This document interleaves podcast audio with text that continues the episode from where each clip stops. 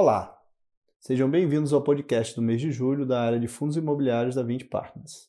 Eu sou Leandro Busquet, sócio responsável pela área imobiliária da 20. Entre os acontecimentos de julho, gostaríamos de destacar que o VISC encerrou o mês com todos os 13 shoppings de seu portfólio abertos, apesar de ainda seguirem restrições de funcionamento e horários.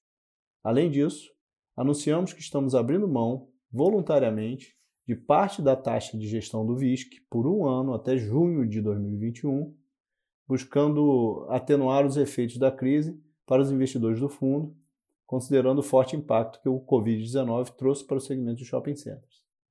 Já para o VILG, recentemente anunciamos a aquisição do Parque Logístico Osasco, que será o primeiro case de retrofit do fundo, voltado para atender locatários de e-commerce devido à sua proximidade com a cidade de São Paulo. A reforma será realizada pela Fullwood, que já atua como parceiro do fundo em outros ativos. Em julho, o Vino permaneceu distribuindo rendimentos consistentes e acima da média do segmento, com um dividend yield de 7,5%, além de ter recebido 100% das receitas devidas no mês, sem nenhuma inadimplência. Por último, finalizamos a alocação de recursos do IPO do VIF, que acumula uma performance desde o seu início de 1,7 ponto percentual acima do IFIX, e que nesse mês distribuiu um rendimento equivalente a 8,3% de dividend yield anualizado.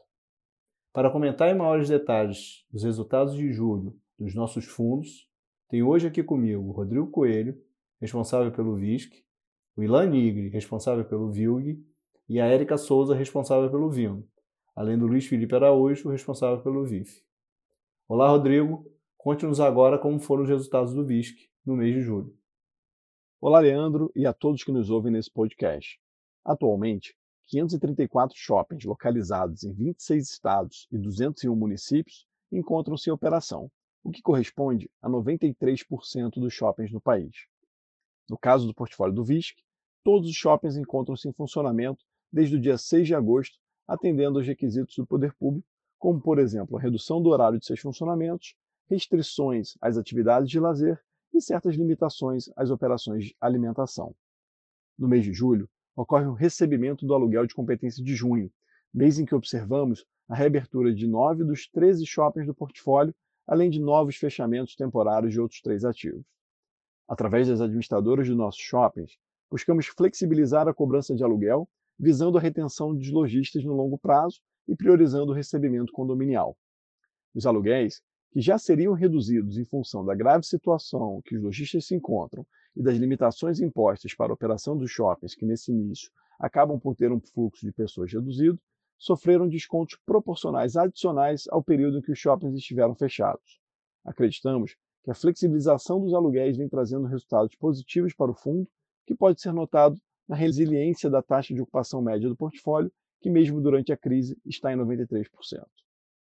Exceto em novas ondas de contágio da pandemia no Brasil, que nos obrigue a novos fechamentos ou criem limitações adicionais, acreditamos que o resultado dos shoppings do fundo tenham atingido seu pior momento no mês de junho, com impactos negativos para os indicadores operacionais daquele mês e pelo resultado caixa do VISC no mês de julho. A distribuição de rendimentos no mês de julho seguiu a mesma política adotada pelo fundo nos últimos quatro meses, equivalente ao resultado da aplicação financeira da cota patrimonial do fundo pelo CDI líquido, que correspondeu a 18 centavos por cota. Vale ressaltar que essa política será reavaliada a cada mês, a depender do impacto da crise no portfólio do fundo. A variação da cota de mercado do VISC, somada à distribuição de rendimentos do mês, não apresentou variação em comparação com a cota de fechamento do mês anterior. No entanto, foi 2,6 pontos percentuais acima da performance do IFIX em julho. Agora eu passo a palavra ao Ilan, que vai falar sobre o VILG, seus resultados e últimos acontecimentos relevantes do fundo. Obrigado, Rodrigo, e olá a todos. Os efeitos da crise do Covid-19 seguiram limitados no mês de julho para o VILG, seguindo em linha com a nossa tese sobre a resiliência do segmento de logística frente ao atual momento de mercado. Com 53% da sua receita imobiliária exposta a locatários que praticam atividade de e-commerce 14% no setor de alimentos e bebidas e 5% ao setor de materiais hospitalares, o fundo manteve a receita de locação estável desde o início da pandemia. Adicionalmente, todos os imóveis do portfólio encontram-se 100% ocupados. Ainda assim, os efeitos da pandemia demandam atenção com a possibilidade do agravamento da crise econômica que o país e o mundo passam atualmente. Em julho, realizamos o pré-pagamento de 15 milhões do CRI atrelado ao Fernão Dias Business Park e ao CD Privalia, conforme previsto no mês passado. O fundo utilizou os resultados extraordinários do mês de junho para neutralizar os impactos ao resultado caixa decorrente das despesas não recorrentes, como multas de pré-pagamento e correção monetária, sem prejudicar a distribuição de rendimentos mensais, tendo distribuído assim 60 centavos por cota em julho conforme a estimativa de rendimentos vigente entre 60 e 62 centavos por cota. A cota de mercado ajustada do fundo apresentou uma variação de menos 2%, englobando a variação da cota e a distribuição de rendimentos. Sua rentabilidade total acumulada desde o início é de 68,5%, enquanto o IFIX apresentou rentabilidade total de 19%. Em julho, o fundo apresentou uma média de negociação diária de 7,5 milhões, atingindo seu maior nível de liquidez desde seu IPO. O fundo também apresentava ao final de julho uma situação de liquidez favorável, com 315 milhões de reais em aplicações financeiras, que já incluem os 200 milhões de reais captados durante o período de direito de preferência da quinta emissão de cotas, enquanto as obrigações a prazo somam cerca de 65 milhões de reais. Em relação aos indicadores operacionais dos ativos do fundo, a receita média de aluguel do portfólio é de 22 reais por metro quadrado, acima da receita média de mercado nas respectivas regiões dos ativos do portfólio que é de R$ 19,00 por metro quadrado.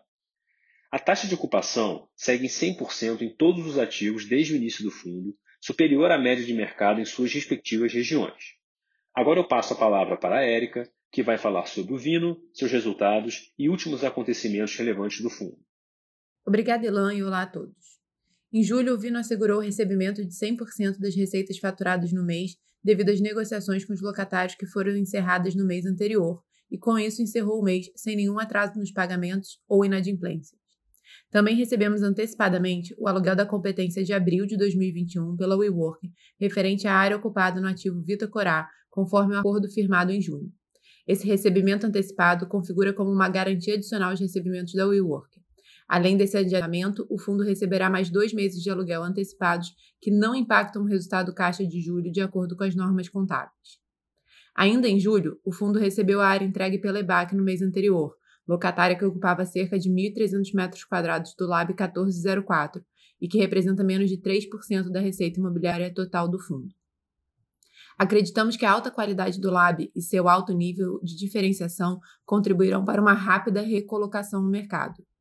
Com isso, Passados quatro meses desde o início da crise da Covid, o fundo se encontra sem inadimplência, com uma vacância financeira abaixo de 3% e um resultado acumulado não distribuído de R$ 1,02 por cota, superior ao valor detido pelo fundo antes da crise, demonstrando a qualidade do seu portfólio e a sua capacidade de geração de valor mesmo em períodos de crise. O fundo distribuiu 36 centavos por cota em junho, o que representa um dividend yield de 7,5% sobre a cota de mercado no final do mês, e segue com a estimativa de rendimentos para o ano de 2020 entre 34 centavos e 37 centavos por cota, considerando o cenário atual do portfólio. O fundo apresenta boa diversificação por locatários e segmentos e mais de 40% da sua receita proveniente de contratos atípicos que garantem uma maior proteção ao fundo. Os contratos são de longo prazo e o volte do fundo é de atualmente 7,9 anos. Além disso, entre os contratos típicos, os aluguéis médios por metro quadrado encontram-se 25% abaixo da média de mercado das respectivas regiões, apresentando maior potencial de reajuste em futuros revisionais dos contratos. Agora eu passo a palavra ao Luiz, que vai falar sobre o VIF, seus resultados e os acontecimentos relevantes. Obrigado, Érica, e olá a todos. Durante o mês de julho, concluímos a alocação dos recursos captados no IPO do VIF, cumprindo nossa previsão de alocação em menos de dois meses. Os investimentos foram feitos tanto no mercado secundário quanto no primário, através da adesão às ofertas, seja de fundos já listados, follow-ons, seja de novos fundos vindo a mercado, IPO.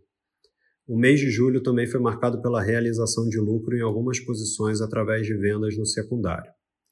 Dentre as alocações realizadas no mês, destacamos a participação com 18 milhões de reais no IPO do novo fundo de escritórios da gestora VBI, o PVBI, cujos recursos da emissão serão utilizados para a aquisição de dois ativos muito bons, na nossa opinião, com alto padrão construtivo, localizados em regiões premium de São Paulo e com 100% de ocupação atualmente.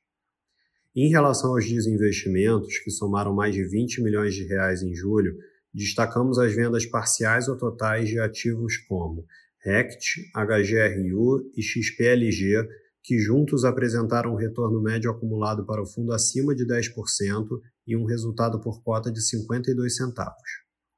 Ao final do mês, o fundo distribuiu 69 centavos por cota, o que representa um dividend yield de 8,3% sobre a cota de emissão do IPO, e fechou com patrimônio líquido de aproximadamente 281 milhões de reais. Em termos de diversificação, a maior exposição da carteira continuava sendo o segmento de escritórios, com 36% da alocação total, seguido do segmento de recebíveis imobiliários, com 25%, que incluem tanto as participações diretas em CRIs como as participações em fundos de recebíveis. 19% da carteira estava alocada em ativos do segmento de shopping centers e 16% em logística.